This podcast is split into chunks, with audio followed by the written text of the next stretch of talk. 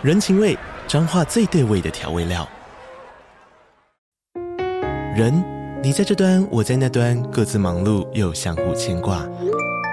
情，街角的吵杂声传递温暖与思念。味，是从每一个转角飘出的乡愁。这里是彰化县政府 Podcast 节目《彰化早咖》，我是主持人内克。从彰化大小事各具特色到旅游攻略，透过轻松有趣的访谈，带着大家走进最在地的早咖。准备好了吗？彰化的故事，我们说给你听。以上为彰化县政府广告。沉浸浩瀚书海，阅读知识篇章，欢迎收听。天下文化 Podcast，Hello，各位亲爱的听众朋友们，大家好，欢迎收听天下文化 Podcast，我是主持人谢文宪宪哥。今天要导读这本书之前，我要送给各位的一段金句是：你有没有问过这三个看似很简单，但是很深的哲学性议题哦？如果你知道我的工作生涯可以成功快乐，你怎么知道？第二。如何知道我跟配偶、儿女、跟朋友之间的关系可以变成你快乐的泉源？第三，你怎么样知道我这一生会坚守原则，以免除牢狱之灾？这三个问题是出在你要如何衡量你的人生。哈佛商学院最重要的一堂课，也是二零二零年他因为血癌过世的克里斯汀森。现在大部分的人认识克里斯汀森，都知道他是破坏式创新的大师。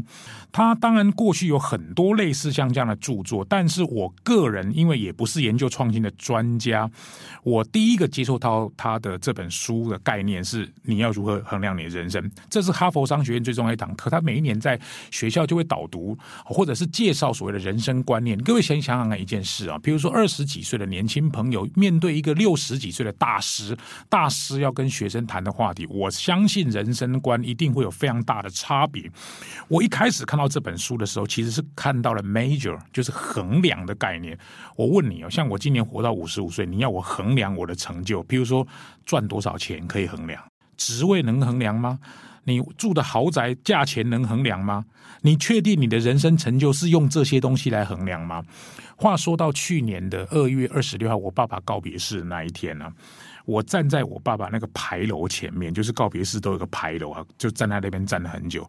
他就是写显考谢公封秀，好什么什么什么告别式会场这样。那我爸爸叫谢封秀，他也没有写说显考两岸知名企管讲师。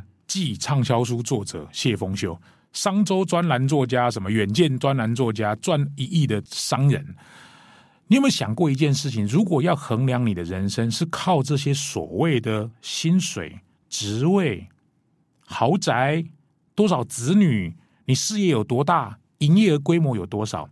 而克里斯汀森在这本书里面，你要如何衡量你的人生？用三个非常重要的概念来点出。我们去思考的问题，所以各位可以想想看衡量的概念。第二，我常常跟很多朋友讲啊，不要用现象来解释现象。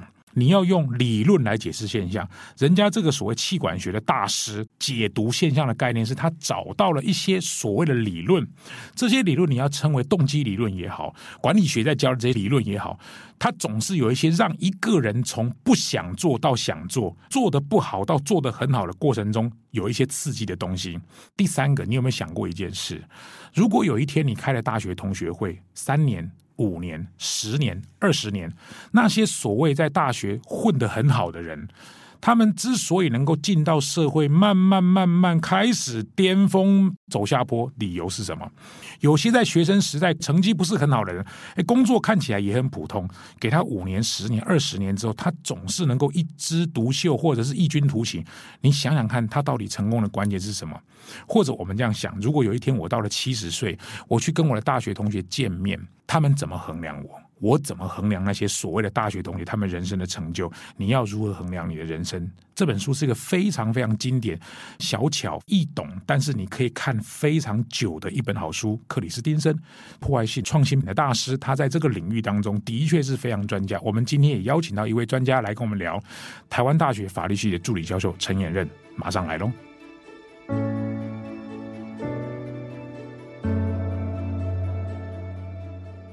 Hello，各位亲爱的听众朋友们，大家好，欢迎各位收听天下文化 Podcast，我是主持人谢文宪宪哥，这是我们的书房现场的单元。今天邀请到好朋友陈衍任，他是台大的法律系助理教授啊，非常非常的年轻哇，不得了啊，德国念法学的博士哦，应该都非常厉害。好，请衍任跟听众朋友们打声招呼。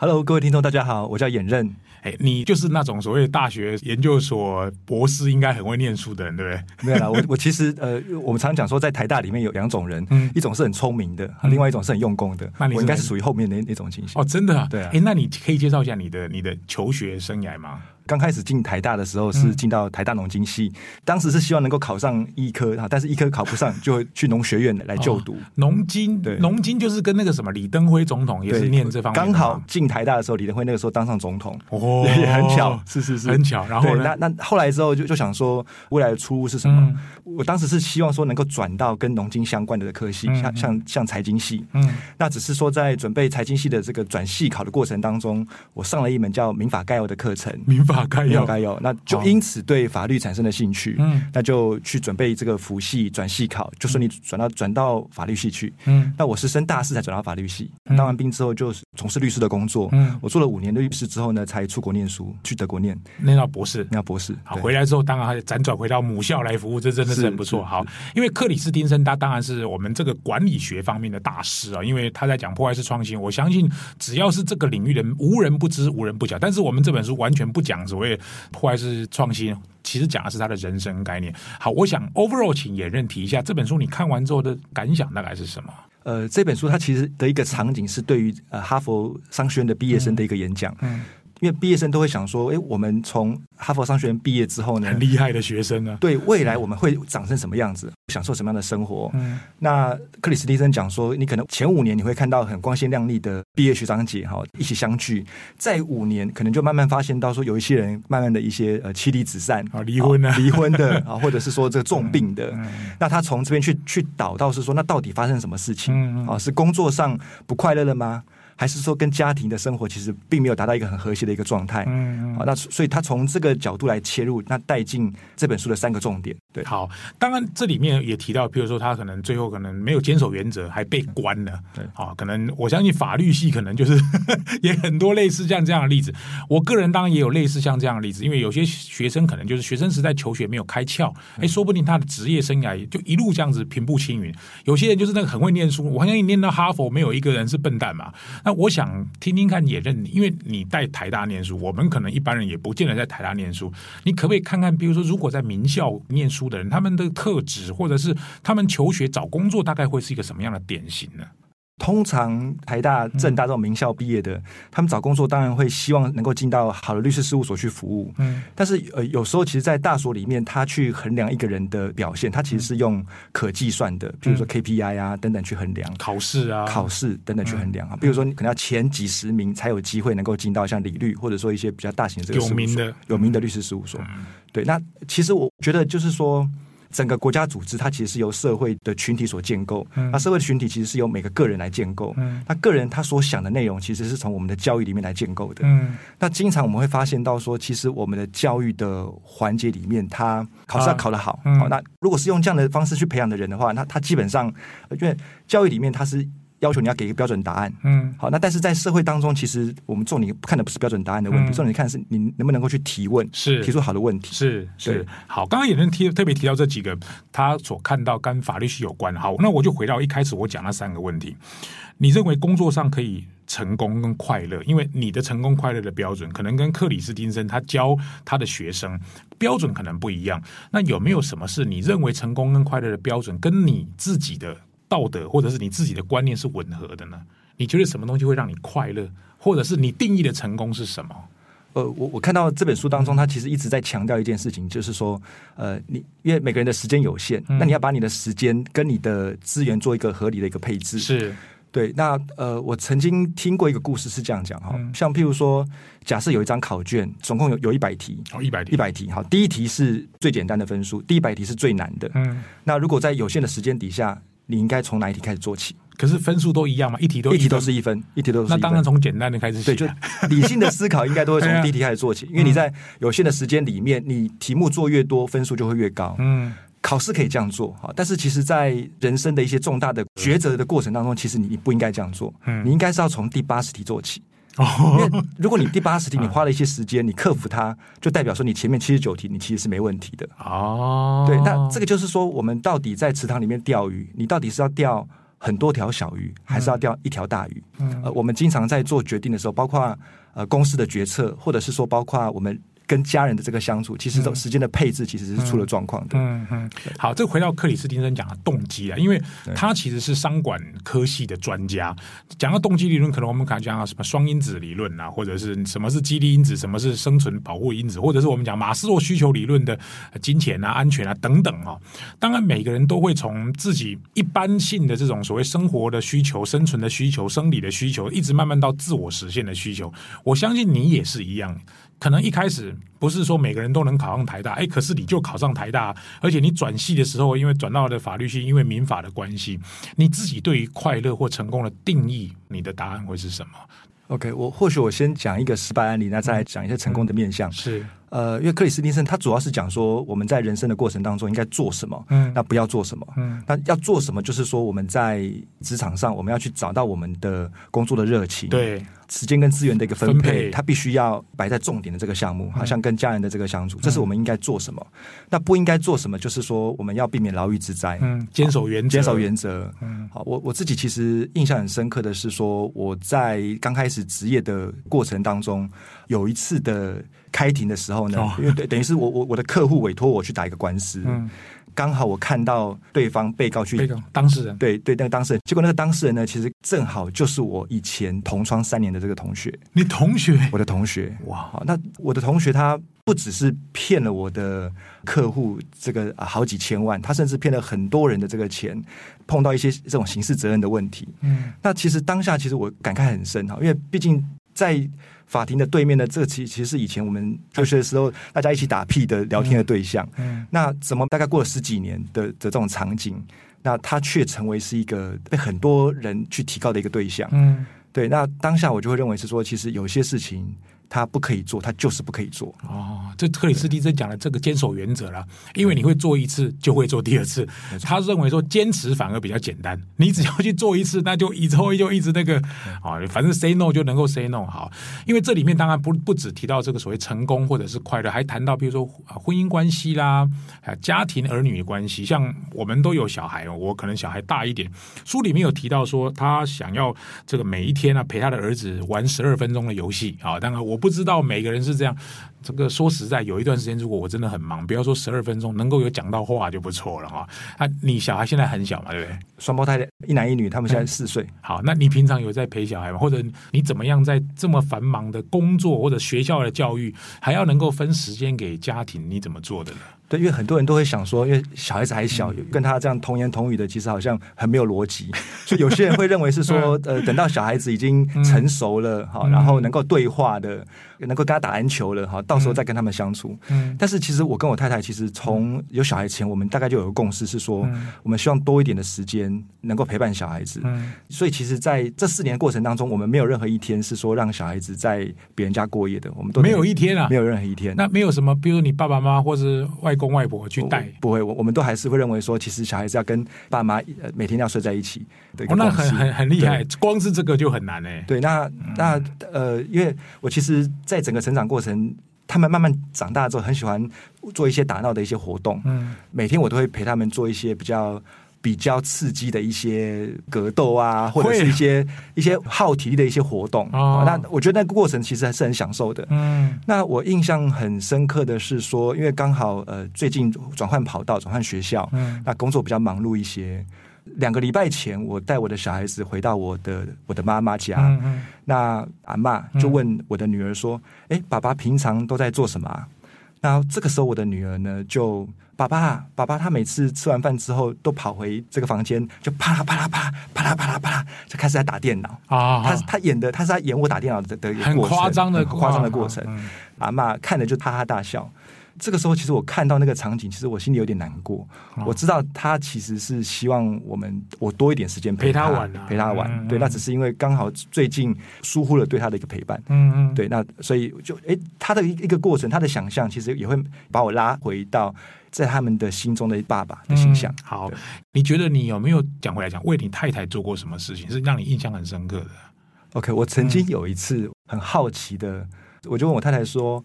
结婚之后，我有没有哪一件事情让你觉得有感到悲哀的感觉？嗯，然后我太太刚开始一刚开始当然是说没有，好，但但是后来 后来她还是讲出来是说，嗯、呃，她其实育婴留停三年的、嗯、的期间。那他跟我讲说，呃，我支持他能够返回他的工作，因为他是护理师，护理师的工作，他觉得有感到被爱的那种感觉。嗯嗯。那我我觉得其实就是说，呃，夫妻其实难免都要互相的 cover。譬如说，他可能因为护理毕竟是他的的一个梦想，嗯，那所以他可能呃晚上会比较忙碌，或者说礼拜六他需要有有加班的时候，他能够来适时的去。分担这个家务，嗯，对。那像现在早上跟晚上都是由我接送小孩子哦，每天啊，每天每天每天早上跟、哦、早上跟、嗯、跟晚上，嗯，对。那呃，他可能回来之后他就准备饭菜这样，嗯，对。那我们假日的时候。多一点时间的话，我们大概会跑像宜兰啊，或者是一些更远的去过夜这样子。嗯，嗯，很好，好。我觉得其实在这个阶段应该是最辛苦的时候，因为你太太我大概也知道在哪一家医院哦。然后前面三年，我相信她付出的时间跟所谓的机会成本或者牺牲，这个对她来讲是蛮大的哦。因为她在最黄金的时候选择生了小孩。好，那最后一个问问题，我想问你，因为除了牢狱之灾以外，或者是夫妻关系、小孩子的关系，或者是所谓的人生的成功。书里面谈到有量尺啊，就是所谓的衡量的概念。嗯、你每个人都有一个衡量量尺的概念。我个人觉得，像这种所谓衡量的方法，每一个人都可以不太一样。我们也可以看参考克里斯汀森的方法。如果有一天啊，比如说到了六十岁、七十岁，我们都有很有可能去跟上帝喝咖啡的那一天，你所谓的成功，或者说你所谓的快乐，你的定义会是什么？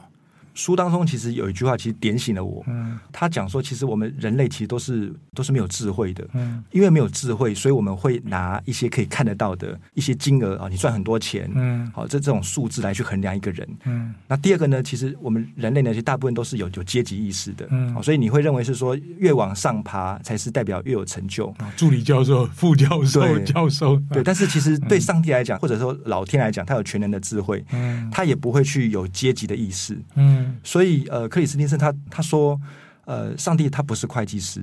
如如果说你走到了上帝的面前的时候，他不会去问你说，你到底帮呃这些哈佛毕业生赚了多少的钱？嗯嗯。好，他会问你的是说，在你这一生当中呢，你帮助多少人成为更好的人？嗯，嗯。我我觉得，呃，这件事情其实反映到我自己的工作，我其实也很感激。呃，我有有这个机会可以得台湾的因材而教之，对对对，那能够、呃、总统很多都是法律系毕业，就是因为从李登辉哈，对啊，这个呃政党轮替到了蔡英文，所以我才转到法律系。对，说不定你接下来还有个什么出来一个什么总统哎，那学生啊，是是，嗯，对，所以呃，我有这个机会能够说从事呃教学、演讲。呃，甚至是说写作的这个工作，我觉得都是一个能够影响他人、嗯、让别人成为更好的人。我觉得我很感激我现在的这份工作。嗯，太棒了。好，最后我想问你一个问题，就是你觉得这本书适合谁来读，或者是说他看完这个书他要怎么用？因为我们毕竟不是克里斯汀生，我们也不是念哈佛商学院的人。你会觉得建议一般人啊，不见得是台大，他怎么用，或者是这本书适合什么人来看呢？OK。哦，我会建议的是说，如果当你对你的工作其实呃已经感到了很厌倦、很迷茫的这个人啊、这是第一类型的人。嗯、第二类型的人是说，当你对于、呃、可能回到家的时候，因为其实在家里面最诚实的，其实就是小孩子跟跟太太。嗯、呃，当小孩子他其实讲出了一些呃。他的内心话的时候，其实你就就应该要有所警惕了。他就是镜子啊，他就是小孩就是镜子，对，他他基本上他不会掩饰的去讲出他他对你的感觉。嗯，对，这是第二类。那第三类当然就是说，当你呃可能有一些。姑且一试赌徒心态的的人，我我其实都会鼓励你，能够说能够看看这些书里面的一些案例，其实会有更多的这些想法。对，我只是做一次，我绝对不会做第二次，一一定就会做第二次。好，比如说像犯法的啦、偷钱的啦，嗯、那个我常常引用巴菲特常讲的一句话，就是如果你现在做了决定，明天早上会登在报纸头条，这个事你还会做吗？就有点像是这样啊。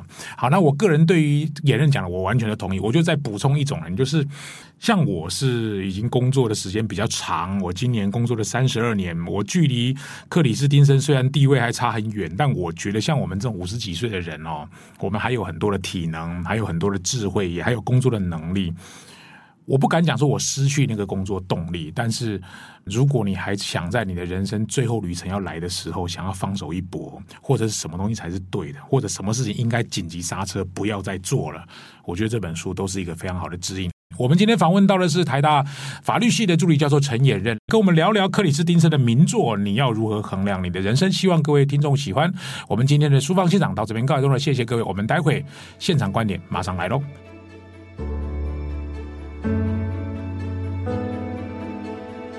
欢迎各位收听书房现场的现场观点，我是主持人谢文宪宪哥。今天跟各位介绍的是你要如何衡量你的人生？哈佛商学院最重要的一堂课。呃，作者是克里斯汀森，虽然他在二零二零年血癌过世，我也曾经看过他拄着拐杖在 TED 上面的影片啊，其实让我非常非常的感动。最后这个单元，我想跟大家聊几件事情，因为呃，我自己到了今年五十五岁，有很多事情都开始慢慢有一些轮廓。人家说这个五十知天命，我看完这本书。之后，我有三个结论想跟大家分享。第一个就是我的工作的思维要慢慢转成贡献思维，也就是刚刚演任所讲的，你这辈子到底有帮助多少人，而不是你自己赚了多少钱、住什么房子，或者是你的职位有多高。所以我慢慢就想，我周边的人，不管是我的学生、我的家人，或者是我的朋友，如果因为我的存在、因为我的声音、因为我的节目、因为我的书、因为我的课程，如果他能够变得更好，我觉得这个是对我来说非常有价值的一件事。第二个，我想讲的是，呃，其实我们人生如果活七十年也好，八十年也罢，这个其实也不是什么七十年，从第一天到最后一天呢、啊。我觉得就是人生很多美好片段的组合，这些美好片段可能就是来自于我们某一次跟一个朋友喝了一杯咖啡，吃了一顿美好的晚餐，跟他聊了一件事情，跟你所爱的人一个拥抱，或者是你陪你的小孩去香港迪士尼、东京迪士尼玩了一个所谓的好玩的事情。说实在，身为爸爸，他也不会记得我每天跟他讲什么话，但他一定会记得爸爸曾经在他很小的时候跟他去玩过一个什么样的游戏。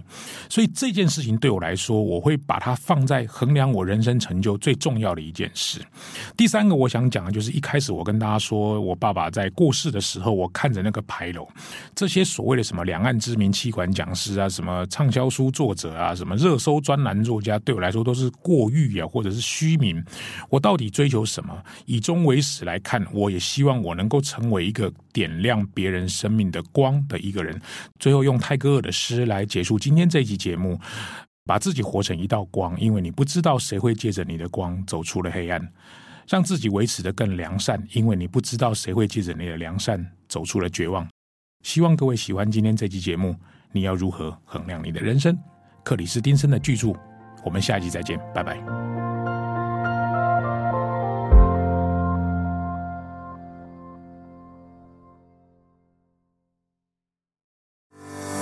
填问卷送好书。邀请您现在就到本集节目资讯栏，点击连结参与我们的收听调查。您的宝贵意见会让我们制作出更适合您的节目。只要完整填写问卷，就有机会获得天下文化出版的精选电子书。